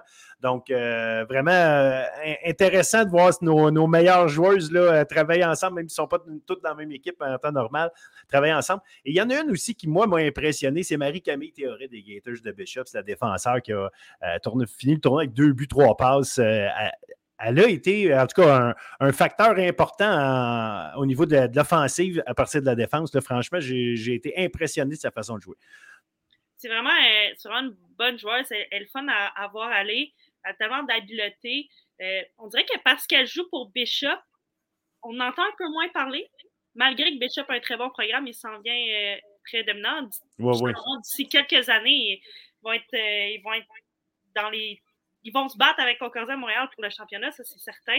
Euh, mais non, c'est le fun de, la voir comme ça euh, rayonner avec l'équipe nationale euh, universitaire. Donc, en espérant que ça va donner un petit boost à Bishop pour continuer à se battre pour, pour bien se classer en vue des séries. Oui, en effet, parce que Bishops était dans le top 4. Ben, en fait, ils sont encore dans le top 4 au niveau universitaire du classement, mais euh, ont eu un peu de misère euh, depuis le début de 2023. Puis euh, les Ravens de Carlton sont peut-être en train de les rattraper. Fait qu'il va y avoir du travail à faire de ce côté-là. Mais ça reste que si les gens ont la chance de voir Marie-Camille Théoret, le défenseur en, action, franchement, non, une belle découverte pour moi dans ce tournoi-là. Oui, ça a été une course intéressante à suivre au, niveau universitaire au niveau des, classements aussi. Euh, moi, je le répète depuis le début de la saison, n'importe qui peut gagner contre n'importe qui. Euh, oui, Concordia est un petit peu en avance, Montréal n'est pas loin derrière, mais c'est vraiment des, bons matchs chaque fois, puis il y a des belles batailles qui se passent là. Et tu parles de Montréal, on en a parlé tantôt. Audrey-Anne Veillette. Euh, je pense qu'on est rendu au point. tu sais, moi, j'ai été un fan de Jade Downey-Landry pendant ces années à McGill. L'année passée, J'étais, euh, j'espérais qu'elle gagne parce que j'y souhaitais un championnat canadien. De l'autre côté, euh, j'étais bien content, c'était Stingers, fait que c'est une équipe québécoise aussi, fait que j'avais pas de, tu sais, je pouvais pas perdre en, tant que fan de hockey euh, universitaire, mais là de la voir être aussi excellente au niveau pro avec la force de Montréal, c'est le fun, ça démontre la qualité du, du hockey universitaire chez nous. Mais maintenant là, Audrey Veillette, c'est sa deuxième année au niveau universitaire. Elle marque des buts à profusion. Elle est actuellement deuxième au moment où on enregistre ça. elle est deuxième marqueuse au Canada. Euh, donc, franchement, je pense que c'est un nom qui est plus que. Il faut qu'il fasse plus que commencer à raisonner. Là. Les gens qui sont, qui sont un peu en dehors du cercle du hockey féminin au Québec, il euh, faut qu'on commence à entendre parler d'Audrey-Anne Veillette. Audrey-Anne a battu les records pour, de franchise euh, pour les Carabins. elle a vraiment une belle saison et performe bien euh, dans tous les, tous les aspects de la game. Euh, moi, ce qui m'impressionne le plus de cette joueuse-là, c'est son lancer, la vitesse à laquelle elle décoche aussi. Vraiment, euh, vraiment impressionnant. C'est une joueuse qu'il va falloir continuer à suivre. elle est seulement à sa deuxième saison avec les Carabins, puis elle performe comme ça. Donc, il lui reste encore quatre saisons pour continuer à progresser puis se démarquer autant. D'après moi, elle, elle va pas juste faire les universiades euh, avec l'équipe nationale. D'après moi, elle va avoir des appels euh, dans les prochaines années aussi. Là. Ben, on va y souhaiter. C'est à moins des choses qu'elle ait au moins un essai avec, euh, avec la façon dont elle performe. on mentionnait deuxième pour les buts. en fait, c'est 21 buts en 18 matchs pour ceux qui se posent la question. Donc, une machine à, marquer. Puis, quand même, tu sais, un match contre Bishops, on parlait de Bishops, qui sont dans la bataille et tout pour les euh, les éliminatoires, ben Montréal, euh, Audriane, justement, trois buts, deux passes contre, euh, contre Bishop en fin de semaine, vendredi passé. Fait que assez se lever au moment où, où, ça compte, où ça compte en plus. C'est pas juste une question de, de, marquer des buts quand on mène c 101. Là, c'est non, être capable de être capable de marquer des buts dans les moments, dans les matchs qui sont les plus, les plus importants. Ça va être une pièce clé pour les Carabins pour la fin de la saison. Puis on se rappelle que le championnat canadien est au. Donc, les Carabins sont qualifiés d'office. Euh, je sais que c'est leur objectif, le championnat canadien. Puis euh, Audrey-Anne, c'est sûr qu'elle va, être, euh, va être au centre de tout ça. Ah, absolument, absolument. Fait que ça va être à voir. ben écoute, on continue de suivre absolument ce qui se passe un peu partout. Euh, avec euh, avec le, hockey euh, collégial, le hockey universitaire, on a un paquet de bons matchs et on a nommé des joueuses à suivre. Fait que pour ceux qui veulent suivre le, hockey universitaire ou collégial en se demandant, bon, c'est qui les joueuses, là, je pense qu'on vous a nommé des noms intéressants là, avec, avec John Abbott, Émilie Lucier, Jade Barberetti, évidemment Gabriel Santerre avec Lennoxville, Alexandra Giguère avec, avec Limoilou. Donc, euh, donc il, y a, des joueuses super intéressantes au niveau collégial, puis universitaire, bien évidemment, il y a Andréane euh, Veillette, puis les euh, Audrey Veillette, excusez, puis les, autres qui ont participé aux universiades. Donc, non, je pense qu'il y en a en masse, puis il y en a qu'on nomme pas encore, qu'on aura la chance de nommer dans les prochaines semaines, assurément. ouais. Bon, ben excellent. Écoute, un gros merci, Léa. Toujours super apprécié de pouvoir jaser de, hockey, de hockey avec toi, puis de regarder qu'est-ce qui Qu'est-ce qui marque notre, notre hockey collégial universitaire? Yes, merci euh, d'en parler. Puis euh, on va se reparler au courant des prochaines semaines avec euh, la suite, la course aux séries. Yes, yes, yes. Merci. Salut.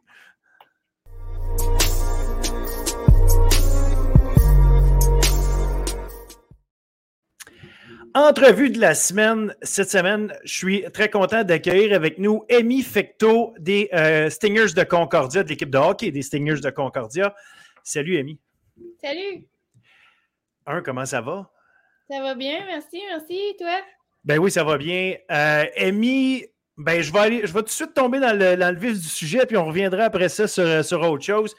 Tu reviens des universiades où tu as été capitaine de l'équipe canadienne. Vous avez gagné la médaille d'or. Parle-moi un peu de cette expérience-là. Un, savais-tu que tu allais être nommé capitaine d'équipe? Comment ça s'est passé ça? Euh, c'était quoi le, feeling d'être capitaine d'une équipe comme ça, d'équipe canadienne? Puis euh, bref, euh, raconte-nous un peu comment ça s'est passé avec Placid. Oui, ben non, je ne savais pas que j'allais être capitaine. Dans le fond, on est arrivé là-bas puis euh, une soirée, les, coachs ont fait un meeting, puis euh, c'est là que j'ai su que j'allais être capitaine. Puis ensuite, ils l'ont annoncé dans la chambre devant les joueurs, puis aussi les assistants de capitaine. Euh, c'était vraiment un honneur d'être nommé capitaine. Je ne m'attendais pas à ça. J'étais vraiment surprise. ça fait chaud au cœur de savoir que, que je fais bien ça quand même. Euh, mais sinon, l'expérience était vraiment, vraiment incroyable. C'était comme des mini-Jeux olympiques. Euh, là-bas, on était avec les athlètes de hockey. Quand on était plus à Potsdam, quand on était à Ligue Placide, on était avec tous les athlètes. On pouvait s'échanger des pins. Euh, sinon, les matchs, c'était le fun aussi. On, avait accès à, plein de choses. on avait un petit lounge d'athlètes avec des, des Xbox puis des jeux de société. Euh, non, c'est vraiment une belle expérience. Euh, ça serait à refaire, c'est sûr et certain, mais je vais être rendue trop vieille. Donc, euh, trop vieille. C'est pas, pas, drôle à cet âge-là d'être déjà rendue trop vieille. oui, c'est ça. C'était-tu ta première expérience avec Équipe Canada? Ou tu avais déjà participé à, des tournois plus, plus jeunes, dans le fond, avec eux? ben, dans le fond, j'ai fait en 2019 l'équipe de développement, les moins de 22 ans. Puis je l'ai aussi faite cet été. Puis les autres années d'avant, il y avait le COVID, puis j'avais eu ma blessure, donc je n'avais pas été. Euh, mais j'avais fait les séries 2-3 contre les États-Unis. Il y a une année que c'était à Lake Placide, donc j'avais déjà joué là. Euh, OK. Oui, oui. Puis, euh, ben là, c'est ça, tu vis ça là-bas comme, comme des Jeux olympiques, comme tu dis, tu as la chance d'affronter des, des filles de, d'autres pays. Puis justement, c'est pas nécessairement des équipes que le Canada, le Canada, on est habitué de voir bon, Finlande, Suède, États-Unis, c'est pas mal tout le temps. Et, mais là, affronter comme le Japon, euh, mm. est-ce que euh, est-ce que c'était spécial justement parce que là, c'est niveau universitaire, fait que c'est pas les équipes nationales, fait que c'est pas nécessairement ces mêmes équipes-là qui, sont les plus fortes. Justement, moi j'ai été, veux, veux pas, en tout cas, c'est peut-être moi, j'ai été surpris de voir l'équipe japonaise, autant chez les gars que chez les filles, être mm. aussi forte. Fait que euh, non, c'est spécial ça quand même. Oui, non, il était vraiment, il était super bon, hein. il, était super rapide, puis euh, il y avait un beau jeu de passe. Euh, il avait peut-être pas les meilleurs lancers, mais euh, non, sinon, il était vraiment bon. à Limoilou aussi, on avait joué, on était allé en Chine à, ma dernière année à Limoilou, puis on avait joué contre l'équipe nationale chinoise, puis elles étaient vraiment bonnes elles aussi. non, c'est du bon calibre d'hockey. Excellent, excellent. Puis, D'après toi, qu'est-ce qui a fait que tu es amie capitaine, justement? Est-ce que euh, tu avais démontré du leadership dans des camps avant? Euh, simplement, bon, regarde, tu as fait ce que tu avais à faire, puis à un moment donné, ton ami capitaine, c'est tout. Euh, donc, parce que tu disais, là, tu ne l'as pas vu venir. Oui, ben là, ce qui, ce qui me disaient les coachs, je pense que c'est beaucoup parce, avec mon expérience que j'avais eue dans le passé avec Hockey Canada, mais aussi parce que je travaillais fort, puis je donnais l'exemple sur la glace, puis j'étais tout le temps positive, j'avais un sourire dans le visage. Puis, euh, je pense qu'il avait confiance en moi. Excellent. Mais là, euh, ben, ben, évidemment, vous gagnez la médaille d'or. Ben, je dis évidemment, pas dans le sens que c'était évident dès le départ. Il faut toujours bien le faire. Euh, quel, quel, quel, feeling c'est d'être en équipe comme ça, mais avec plein de filles de partout, de, partout au pays, de, vous rassembler, veux, veux pas, entre vous autres, puis justement de gagner ça ensemble. C'est quoi, ce feeling-là? Est-ce qu'on a l'impression d'accomplir quelque chose d'énorme? Comment tu positionnes ça parmi les, choses que tu as accomplies au niveau hockey euh, dans ta carrière, euh, cette, euh, cette médaille d'or-là? Ben, c'est sûr que c'était dans mes top expériences de hockey, c'est certain. c'est sûr que les Nationals l'année passée avec Concordia, c'est dur à battre. Mais oui, c'était vraiment spécial d'être avec toutes les filles que normalement on joue contre. Euh, on a, joué aussi avec euh, une fille qu'on a joué contre à la finale euh, des Nationals l'année passée. on, joue, on a joué avec des filles qu'on joue dans la Ligue, dans la RSEQ. Non, c'était vraiment spécial, mais on avait vraiment un beau groupe, donc c'était vraiment plaisant. Là, j'ai la médaille, peut-être que je pourrais vous la montrer. Ben, c'est sûr, c'est sûr qu'on veut voir ça. Elle est proche. Elle est vraiment belle. Wow, en effet, en effet. Oui. Puis le derrière, oups, ça. Ah, excellent, c'est super. Oui, pas pire. Ben, félicitations, félicitations, c'est vraiment, c'est vraiment cher. Puis j'ai eu l'occasion de regarder une coupe de match, puis je trouvais ça le fun justement de voir, euh, tu sais, on, on, vous voit jouer, vous autres, euh, de Concordia, euh, avec Rosalie, bon, on vous voit ensemble, mais jouer avec Audriane Veillette, avec des Théorets, des Faubert, des Nadeau, tu sais, les avoir dans la même équipe que, que, que toi, comment c'était spécial ça, justement, de de, passer d'adversaire ou de rival à euh, coéquipière? Est-ce que ça s'est fait facilement ou euh, il y avait des, ajustements à faire, là, autant sur la glace que peut-être juste dans le vestiaire, vous connecter autrement que, justement vous voir comme des rivales? Oui, ben j'avais déjà joué à Limoilou avec Audrey-Anne, euh, mm-hmm. donc ça, c'était pas nouveau, mais j'ai pu apprendre à connaître toutes les autres, Faubert, Théoré, Aurélie, Kéliane Nadeau. Euh, toutes les filles du Québec, on se tenait vraiment beaucoup ensemble. Euh, même euh, Murat de, de McGill, je la connaissais pas du tout.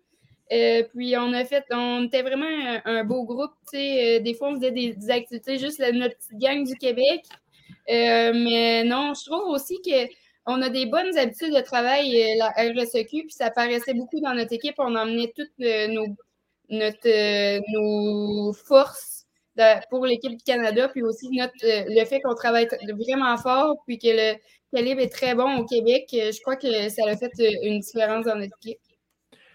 Puis c'était comment le samedi de gagner la médaille, puis le dimanche d'affronter justement les carabins de tout de suite dans le bain de on revient là on a on a euh, une, saison à jouer puis on a des gros matchs à jouer. Je, trouvais ça spécial de vous voir déjà en action euh, euh, dans un match ben oui important mais en plus paf tout de suite on, affronte nos rivales au, classement. Oui ben c'est sûr que c'était spécial. C'est le, soir d'avant on avait célébré ensemble notre victoire sur la glace. Puis au restaurant un petit peu. Euh, mais non, c'est vraiment drôle. Euh, ensuite, euh, on était sur la glace puis on, se niaisait un petit peu. Oui, j'imagine. On va revenir un peu sur, sur ton, ton, parcours à toi.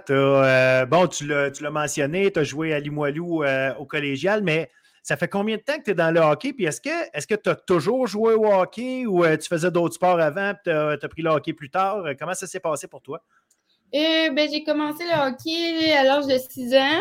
Euh, j'ai joué au hockey mineur avec les garçons euh, par chez nous en Beauce jusqu'à Bantam. À Bantam, je mesurais seulement 4 pieds 9. donc, ma mère, ouais, ma mère elle, a eu peur un petit peu et elle m'a dit Ah, on va t'inscrire avec les filles.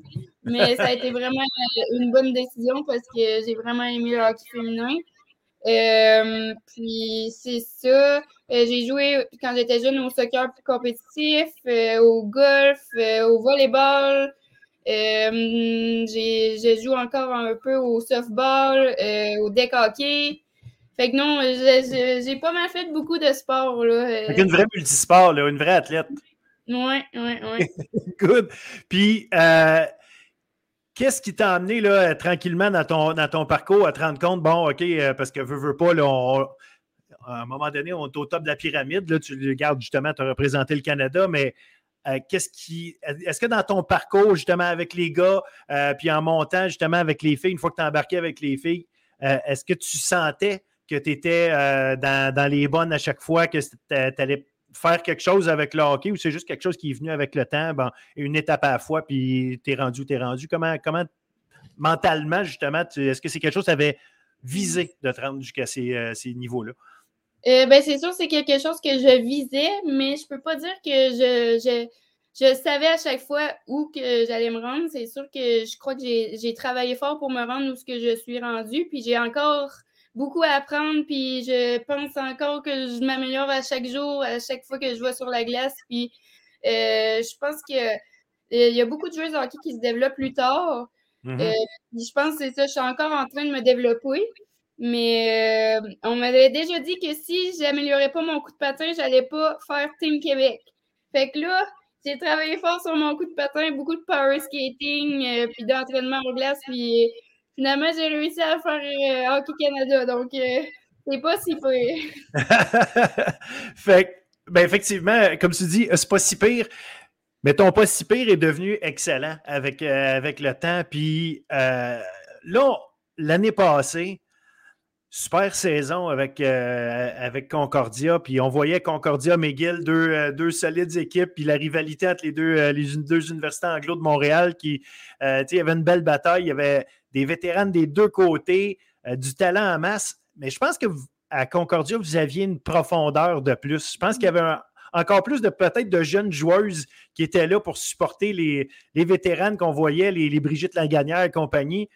Puis ça a peut-être fait une différence, mais ça reste, c'est toute une, une aventure que, le que se rendre au championnat canadien, que d'aller gagner match après match, ou est-ce que c'est du do or die à chaque fois? Tu, peux, tu perds si tu n'as euh, plus de chance pour l'or, fait qu'à chaque fois, il faut gagner les matchs. Mais vous l'avez fait euh, de main de maître. On dirait que c'était quasiment. Euh, ben, je ne veux pas dire facile, il faut pas, c'est jamais ça, mais euh, on sentait que vous aviez, vous dominiez, vous étiez en contrôle de l'affaire. Quand est-ce pendant la saison vous avez senti, OK, ça, c'est notre année, on est là, puis là, le, train est parti? ben, je pense qu'au début de la saison, ce qui a été plus difficile, c'est qu'on était beaucoup, étant donné que nos vétérans ont décidé de tout rester pour l'année de COVID. Oui. Euh, donc, euh, ça a été dur un peu s'adapter avec autant de joueurs qui veulent tous être dans l'alignement qui, peuvent, qui pourraient être tous dans l'alignement. Euh, donc, on a dû travailler là-dessus au début de la saison, mais quand on est revenu après Noël, on a travaillé fort. On, était en groupe bulle, étant donné que c'était encore un petit peu le COVID en venant de Noël. Mm-hmm. Puis là, je pense qu'après, on, est vraiment revenu en groupe, en, famille. Puis c'est là qu'on on avait confiance. Là. On savait on était bien préparés. On avait, comme Judy dit tout le temps, trust the process. Puis on était prêts, on était prêts à tout. Parce qu'effectivement, vous aviez l'air d'une équipe, bon, une en arrière de l'autre. À chaque fois que c'est un nouveau trio, à chaque fois que c'est un groupe de défenseurs qui embarque sa patinoire, on avait l'impression que, bon, on voyait les noms changer. Évidemment, il y a les styles de joueuses, mais on avait l'impression que c'est la même qualité de jeu qui était tout le temps sur la glace. Je me dis, ça devait être extrêmement difficile de suivre le rythme pour les autres équipes. Bref, ça paraissait sa patinoire aussi vous aviez une équipe euh, quasiment pactée l'année passée. Euh, et là, vous arrivez jusque-là, vous gagnez le championnat. C'était comment euh, le, feeling, puis comment des joueurs, pas des joueurs, mais des entraîneurs comme Julie et Caroline, qui ont joué du hockey au plus haut niveau mondial possible, comment ils vous ont préparé à ça? Comment ils vous ont, justement, tu l'esprit de famille dont tu parles, ou est-ce que, OK, trust the process, comment ce, fameux processus-là, ils vous, l'ont amené, ils vous ont fait comprendre que c'est ça que ça prend pour gagner? Est-ce que vous sentiez justement leur, toute leur expérience puis leur, euh, leur vécu dans, cette façon dont elle vous amenait ça? Euh, oui, on est, euh, on est vraiment chanceuse à Concordia. Peut-être qu'on s'en rend pas compte tout de suite, mais comme quand on est allé au, à Lake Placide, on avait déjà hâte de revenir à Concordia, pas parce qu'on n'aimait pas ça, mais parce qu'on est tellement bien encadré à Concordia. On travaille tellement sur tous les petits détails, puis vraiment travailler fort, puis team first, être là pour tes coéquipières, être là pour ton équipe. Euh, je pense que c'est ça que Caro et Julie essayent vraiment d'imprégner à Concordia, puis aussi d'être une bonne personne avant d'être euh, une bonne joueuse de hockey.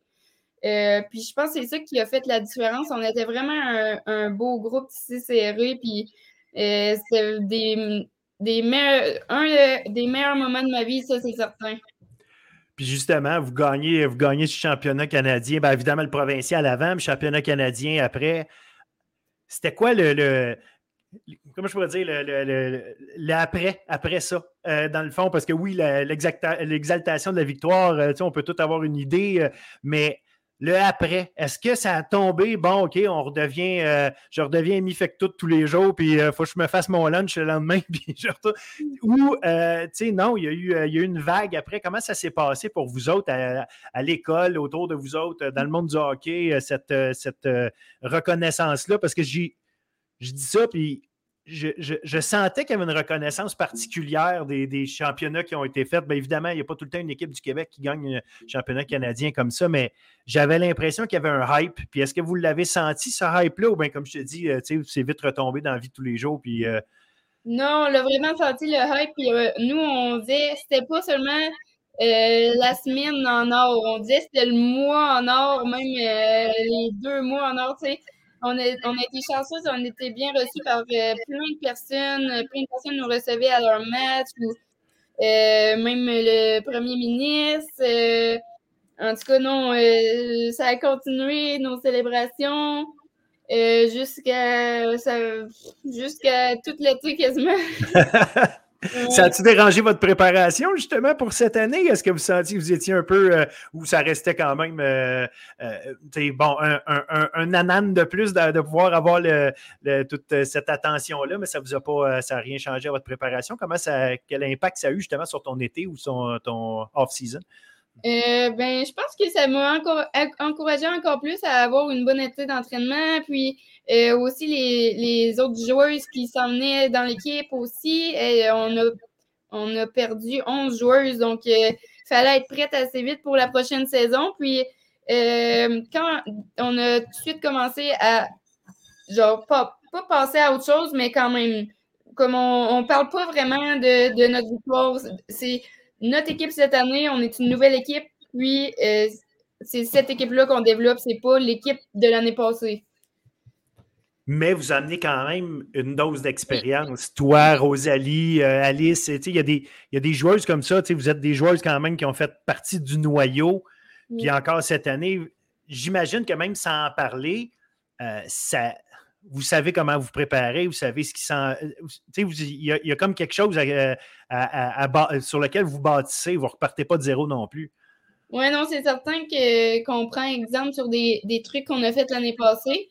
Euh, puis c'est sûr que ça, ça nous pousse à faire encore mieux que l'année passée, puis ça, ça, pousse aussi les plus jeunes à embarquer dans le bateau euh, comme de la victoire, on pourrait dire. Euh, mais non, c'est ça. Puis je crois que ce qui a vraiment été cool aussi avec le fait qu'on a gagné les championnats, ça a amené beaucoup de visibilité pour notre équipe de Concordia. Puis il y a beaucoup de, de jeunes joueurs qui viennent à nos matchs maintenant. Euh, nos estrades sont souvent remplies, surtout en série. Euh, donc, j'encourage le monde à venir nous voir. Euh, mais aussi pour le hockey féminin en général, je pense qu'on peut voir que si on reste au Canada, il y a des belles choses qui peuvent arriver. puis que le niveau de hockey au Canada est, très bon. Justement, on va, on, va, parler tantôt de, comment tu vois le, reste de la saison. Puis, mais, mais pendant que tu ouvres la parenthèse, euh, il y a, des, super joueuses collégiales. on parle d'Émilie Lucier et Gabriel Santerre, qui sont les, deux qui se battent pour le, titre de, meilleure marqueuse depuis deux ans. Ces deux-là ont choisi de rester au, Québec pour continuer, dont Émilie qui va venir à Concordia euh, l'an prochain. Comment tu vois ça justement par rapport au hockey euh, universitaire américain? est-ce que, est que la, l'écart se rétrécit entre les deux? Euh, est-ce qu'il y a vraiment un écart à part, évidemment, les universités américaines offrent des, encadrements de fous, des, installations euh, professionnelles. On voit des, reportages sur l'université Colgate, puis après ça, on, voit ça, tu dis, OK, wow, là, il y a quand même quelque chose de spécial. Mais au niveau hockey, au niveau euh, justement coaching, au niveau tout ça, est-ce qu'il y a un écart? Est-ce que c'est mieux là-bas? Est-ce qu'il euh, y, est qu'il y avait un écart qui est en train de se rétrécir? C'est comment pour, pour une joueuse comme toi, justement, qui a probablement euh, envisagé peut-être même d'aller euh, jouer aux États-Unis? Qu'est-ce qui fait que les filles ont le goût de rester ici, maintenant? Oui, ben, je pense qu'il n'y a pas vraiment d'écart entre nous et les États-Unis. J'aurais vraiment aimé ça l'année passée, après avoir gagné les Nationals, qu'on joue contre l'équipe qui a gagné aux États, c'était Ohio, je pense ça aurait été euh, plaisant de faire un, match contre eux, voir qu'est-ce que ça leur aurait donné. Euh, mais non, je faudrait que Julia vous arrange ça. Oui, il faudrait qu'elle nous arrange ça. Hein. C'est le contact aux États-Unis en plus. Euh, mais non, je pense que ce qui est différent ici, c'est que au Canada, je, crois que tout, chaque joueur compte. Tu n'es pas seulement un numéro, mais es aussi, tu fais partie de l'équipe. Euh, puis je crois que ce qui fait bien, c'est que les coachs, ils, prennent soin de toi, puis tu, fais pas bien pendant une semaine, ils vont te demander qu'est-ce qu'est-ce qui s'est passé, qu'est-ce qu'on pourrait faire pour euh, que ça change, qu'est-ce qui pourrait s'améliorer. Euh, puis non, je pense que je pense pas vraiment qu'il y ait une grosse écart entre nous et les États-Unis. Euh, mais on a joué quelques matchs aux États aussi, puis je crois que les Carabins aussi ont joué quelques games aux États-Unis dans le pre-season, puis ça a été ça a été des bons matchs. Et là, penses-tu justement qu'il y a, il y a de plus en plus de filles qui vont continuer de choisir le, Québec? Puis, puis je dis le Québec, c'est RSEQ parce qu'il y a Ottawa puis Carlton là aussi qui sont euh, juste, juste l'autre bord. puis dans le fond, je joue avec vous autres. Puis il y a plusieurs Québécoises d'ailleurs, surtout à Ottawa. Euh, euh, tu parlais d'Aurélie tantôt qui a joué avec vous autres avec l'équipe canadienne qui est gardienne à Ottawa. Donc, il y en a quand même plusieurs. Est-ce que tu penses qu'il va y avoir justement le, le, réflexe des filles de regarder vers les États-Unis va être moins, euh, moins évident maintenant, puis euh, ils vont d'abord regarder au Canada ou au Québec? Mais ben, je souhaite, euh, je souhaite, j'espère ben, que ça, va inspirer des, jeunes filles à rester au Québec. on peut voir juste les universiades pour être avec l'équipe Canada. Il fallait que tu sois dans U-Sports, donc que tu joues au hockey au Canada. Euh, donc, tu peux avoir des super belles opportunités si tu restes au Canada. Tu peux jouer du super bon hockey. Euh, tu peux toujours te faire recruter par Hockey Canada, même si tu restes au Canada. Puis tu vas être super bien coaché, encadré. Euh, c'est aussi bien pour tes études. puis non, j'espère que plusieurs la future génération vont considérer de rester au Canada. Et là, vous autres, cette année, vous êtes première au classement. Ça va bien vos affaires. Il y a Montréal, il y a Ottawa, euh, il y a Bishops aussi. Euh, donc, il y, a, des équipes là, qui veulent, veulent pas, veulent avoir votre peau. Vous êtes au sommet. En plus, vous êtes l'équipe à battre, championne en titre. Comment tu vois la fin de saison? Comment vous entrevoyez les, euh, les séries qui vont venir après? Parce que, bon, vous êtes à toute fin pratique qualifié pour les séries. comment vous voyez votre fin de saison? Mais c'est vraiment plaisant cette année. Euh, c'est, chaque game, euh, c'est une bonne game. Tout le monde peut battre tout le monde. Euh, je crois qu'il nous reste cinq, matchs. Je crois que ça va être tous des bons matchs puisque tout le monde se bat pour le classement final avant les séries.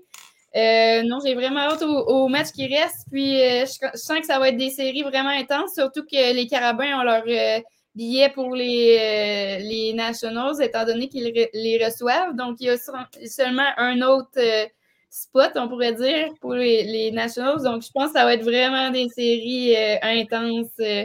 puis, ça va être du bon hockey, c'est sûr. À quel point vous voyez loin, vous autres? Est-ce que c'est étape par étape ou c'est non, il faut il faut retourner au championnat canadien. C'est, euh, est-ce que vous voyez jusque-là? Est-ce que l'objectif est là ou c'est, plus des objectifs à court terme? Comment vous, euh, comment vous voyez les choses? Euh, ben, c'est sûr que c'est notre objectif, c'est d'aller aux Nationals, mais on y va vraiment étape par étape. On a, on a fait notre liste avec nos buts au début de la saison, puis à chaque fois qu'on atteint un but, ben, on est content parce que dans le fond, on y va. L'année passée, notre quote, on pourrait dire, des séries, c'est Be where your feet are. So, genre, rester où que tu es dans le, moment présent. Puis je pense que c'est vraiment ça qui, qui est important en ce moment parce que si on pense trop loin, c'est ça qui pourrait nous jouer dans la tête. Puis euh, comme à ma première année, on avait été classé euh, numéro un U-Sport pendant euh, presque toute la saison. Puis finalement, on avait perdu en série à première ronde contre les Carabins. Donc, tout peut arriver en série. Puis non, je pense que c'est important d'aller une étape à la fois. Est-ce que le classement des marqueurs, c'est important pour toi? Est-ce que Amy Fecto veut dépasser Audrey-Anne Veillette puis euh, gagner le championnat euh, des, marqueurs? Puis je sais qu'il y a Émilie Lavoie, il y a Rosalie euh, il y a, d'autres mondes qui sont dans, le, dans le tas des, meneuses là, pour. Est-ce que c'est quelque chose qui est un, un objectif pour toi? Est-ce que tu regardes ces affaires-là? Euh, non, moi, je trouve que les points, c'est pas ça qui représente euh, ton. qui te représente en tant que joueuse. Euh, je crois que c'est le hockey, c'est un sport d'équipe. Donc, peut-être que pendant un match, tu ne compteras pas ou tu ne feras pas de passe, mais tu vas avoir contribué à amener de l'énergie pour les autres trios. Tu vas avoir fait un. tu vas avoir rattrapé une joueuse qui était en échappée, puis tu vas l'avoir empêché d'aller compter un but. Euh, non, je regarde pas trop ça. Euh, non, non. ben, tu sais, c'est correct. Puis, tu sais, la, réalité, c'est que chacune a sa, façon de faire. Il y en a qui se motivent justement avec, euh, à travers ça. mais mais c'est intéressant, c'est ça. C'est pour ça que je pose la question parce que j'aime comprendre que, tu sais, votre, votre mindset par rapport, par rapport à tout ça. Puis, je trouve ça en tout cas, ça me donne l'impression que tu entres dans le moule de justement euh, euh, l'aspect d'équipe, d'être euh, des, bonnes personnes, l'aspect d'équipe qui est mis en avant. en tout cas, Caroline, et, Caroline et Julie, visiblement, vous, vous, vous enlignent bien.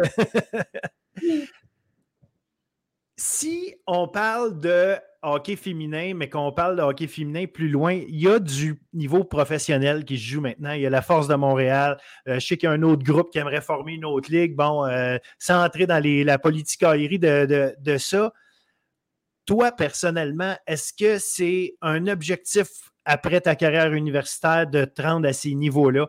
Puis là, on parle professionnel, mais on pourrait parler de l'équipe canadienne aussi nationale olympique. C'est quoi tes, vues par rapport à ça? Est-ce que tu te vois après, le, après ton niveau universitaire, puis où est-ce que tu te vois par rapport à ça?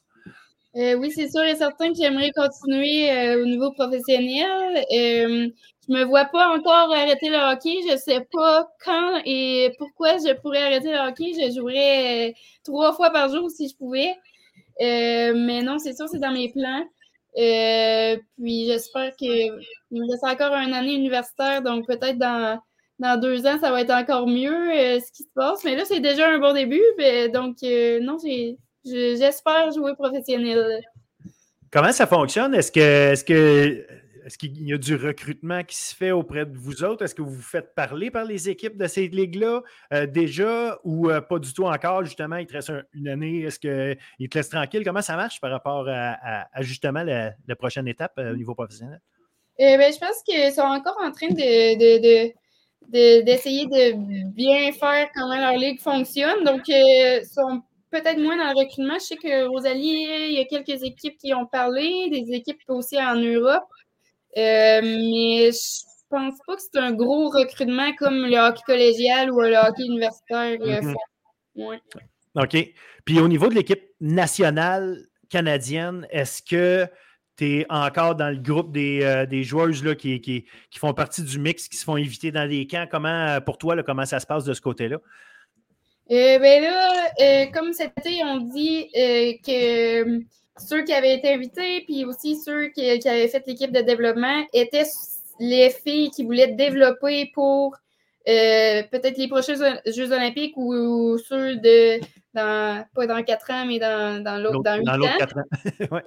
parce que comme, c'est ça, ils ont sorti la statistique euh, au camp que les joueurs se développent plus tard, c'est mm-hmm. rendu. Donc, euh, c'est pour ça qu'ils veulent développer de, le, même comme moi, je suis rendu à 23 ans. Euh, et j'ai peut-être pas 18 ans, mais ils veulent quand même essayer de, nous, de continuer à nous développer j'ai l'impression, pour avoir parlé à d'autres filles plus tôt, euh, il y a quelques années ou quoi, ne serait-ce que, euh, je vais donner l'exemple de Jade euh, Landry, à qui je parlais, qui, était, qui a, marqué le hockey universitaire pendant sa carrière, qui a fini l'année passée. Puis justement, elle, euh, justement, vers 23 ans, elle se faisait dire, regarde, c'est pas mal fini, toi, tu n'as pas réussi à faire l'équipe A quand c'était le temps, fait que il l'invitait plus, tu sais. Puis là, est-ce que tu sens que ces choses-là changent justement puis qu'ils veulent vous garder dans, dans la loupe là, pour être sûr de ne pas, euh, pas échapper des filles qui, peut-être rendues à 24-25 ans, seraient prêtes à faire l'équipe, mais on a dit, bon, euh, laisse faire, on va, on va mettre l'énergie, ces filles de 18-19 à la place. Euh, oui, ben, je pense que c'est en train de changer un peu. surtout, on a vu avec Anne-Sophie Betty qui, qui, a réussi à faire l'équipe canadienne. je crois qu'ils ont vu que, premièrement, les filles du Québec, on, on, peut donner l'exemple. Euh, puis deuxièmement, que aussi, il faut développer les joueuses. Euh, puis euh, c'est sûr qu'il n'y a pas beaucoup non plus de, spots dans l'équipe canadienne. il n'y a, pas beaucoup de filles qui sont parties ou qui partent. donc, c'est quand même vraiment dur ce rendre là quand on y pense. Ah, c'est clair, là, comme tu dis, tu as des filles de, 30 ans qui sont encore là, fait qu'eux autres, puis 30 puis, et plus. Fait que, évidemment, il y a, comme tu dis, il faut, si elles s'en vont pas, on ne peut pas les remplacer. Fait que euh, c'est dur, c'est dur, mais on en parlait tantôt, c'est le sommet de la pyramide à un moment donné, c'est dur. Mais, mais juste au moins de savoir que tu as encore une chance, c'est savoir que tu es encore dedans, j'imagine euh, ça, ça, ça garde la motivation, veut, veut pas. C'est sûr. C'est sûr que ça me pousse encore à m'entraîner fort, puis à continuer à travailler fort. Je me dis, si jamais ça n'arrive pas, ben ça n'aura pas à arriver, mais on a tellement du plaisir au hockey, on se fait tellement des, des amis qu'on va garder toute la vie, puis des beaux, des beaux souvenirs que ça vaut la peine. Puis sinon, vas-tu coacher? Qu'est-ce que. Parce que le hockey, tu tu dis, ah, je vais continuer à jouer au hockey, mais je pense qu'on peut jouer au hockey jusqu'à 60 ans tant qu'on se trouve une ligue de garage prête à nous prendre. Ça, ça peut être pas pire, mais garder du hockey de, bon niveau. Mais toi, est-ce que euh, justement le, désir de coacher, le désir d'en redonner aux plus jeunes ou quoi, est-ce que ça fait partie de toi? Est-ce que c'est -ce le genre de choses que tu veux faire euh, éventuellement? Euh, oui, c'est certain, mais j'ai étudié en enseignement de l'anglais langue seconde. Fait que je me dis avec ça, peut-être qu'un jour, pendant que je vais être enseignante, je vais pouvoir coacher un sport-études ou m'impliquer avec une équipe de hockey. Euh, mais non, c'est sûr, ça, ça pourrait être dans mes plans de, de coacher. Puis j'aime beaucoup aussi, euh, ben, c'est vraiment une passion pour moi, le hockey. J'écoute des vidéos, j'essaie de, de, trouver des nouvelles techniques, des, des, nouvelles techniques de lancer, des nouvelles techniques de passe. donc, non, c'est sûr, j'aimerais ça un jour si c'est pas euh, coacher mes enfants, peut-être coacher euh, les enfants des autres, là, mais mes enfants, c'est sûr que j'aimerais les coacher, oui. Excellent. Ben, écoute, on, la sent, cette passion-là, puis on te le souhaite de pouvoir avoir euh, ta place là où tu as besoin de l'avoir, mais je ne suis pas inquiet, je suis pas inquiet. je suis sûr que tu vas. Il y, a, du monde qui vont vouloir t'avoir dans leur équipe pendant encore un bon bout de temps, ça, je ne suis pas inquiet. je, peux juste te remercier beaucoup euh, du temps que tu as pris. J'aurais pris euh, une autre demi-heure. Je pense qu'on te réinvitera éventuellement, puis on reparlera encore de, hockey féminin euh, au maximum. Moi, j'adore pouvoir apprendre à connaître des, athlètes, des étudiantes athlètes comme toi. Fait que je, te remercie encore une fois du temps que tu as pris. C'est vraiment super apprécié. Puis surtout, on va te souhaiter le meilleur pour la fin de la saison. Idéalement, un autre championnat canadien. Puis tu as invité les gens à venir vous voir. Moi, je vais mm-hmm. réitérer euh, l'invitation. Allez voir ces filles-là, puis on se prépare pour le championnat canadien parce que ça va être, comme tu le disais tantôt, euh, à l'Université de Montréal. Fait qu'on va avoir une, euh, une chance d'avoir les meilleurs au Canada jouer. Puis j'espère encore une fois que, vous allez en faire partie. Ça va, être, ça va être très, très, très intéressant de vous voir aller. Merci beaucoup, puis merci pour tout ce que vous faites pour le, sport féminin, puis pour la visibilité du hockey féminin aussi, c'est très apprécié. Ah ben c'est à moins des choses, c'est à moins des choses, c'est amplement mérité. Vous, euh, méritez tout le, spotlight qu'on peut mettre, le, peu qu'on arrive à mettre, il est amplement mérité. bon, merci. Ben, merci beaucoup, Amy. À bientôt. Bonne journée. Salut. Voilà, 18 épisodes de passé. Euh, merci d'avoir été là. Merci de continuer d'être là. Merci de nous encourager et surtout merci de partager euh, ce qu'on fait chaque semaine avec l'ensemble de la communauté du sport étudiant au Québec. C'est super apprécié. Trois choses, trois choses avant de vous laisser aller. Euh, semaine prochaine, Vanier contre Brébeuf, vendredi au euh, basket collégial masculin. Aussi, je ne peux pas euh, vous euh, laisser sans parler de ce qui va se passer avec à l'Université Laval, alors qu'on va avoir du volleyball. Oui, euh, le monde va me dire Ah, du volleyball, il y a d'autres choses, on aime d'autres choses, mais le volleyball, cette semaine, entre Sherbrooke et Laval, va être présenté à guichet fermé au PEPS de l'Université Laval. On lève notre chapeau aux fans là-bas, aux gens qui supportent l'équipe. C'est formidable, les, gens qui supportent le, Rouge et Or.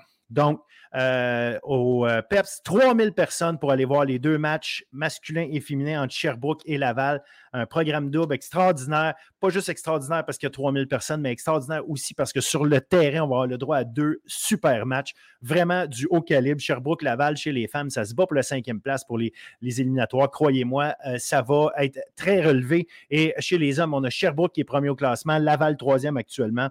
Euh, des excellents joueurs des deux côtés. Donc, euh, ça va être euh, spectaculaire. Et sur ce, je veux quand même aussi souligner l'initiative de l'équipe du Rouge et Or. ce qu'on appelle le, projet, ou je ne sais pas comment on l'appelle exactement, Vide ta sacoche, dont la marraine est la capitaine du Rouge et Or, Béatrice Lamarche. Donc, allez voir sur les différents sites, sur les réseaux sociaux, voir c'est quoi Vide ta sacoche pour euh, permettre d'amasser des euh, cosmétiques et des choses comme ça pour les, euh, les, femmes dans le besoin. Donc, une super initiative. Béatrice Lamarche, la porte-parole marraine de l'activité. Donc, un coup de chapeau là aussi parce que ce n'est pas juste une question de, bien étudier et de bien jouer, c'est de l'implication dans la société. Et ça, on, on, en veut, on en veut davantage, on en veut toujours plus. Troisième activité que je vous suggère, les gens de Trois-Rivières ou les gens qui passaient par Trois-Rivières, championnat provincial de natation à l'UQTR les 3, 4 et 5 février. L'année dernière, on a eu le droit au championnat canadien de natation à l'Université Laval. Euh, je vous le dis, c'est euh, toujours, toujours, toujours des, euh, des, beaux moments pleins d'action. franchement, c'est un beau trip d'aller voir de la natation comme ça.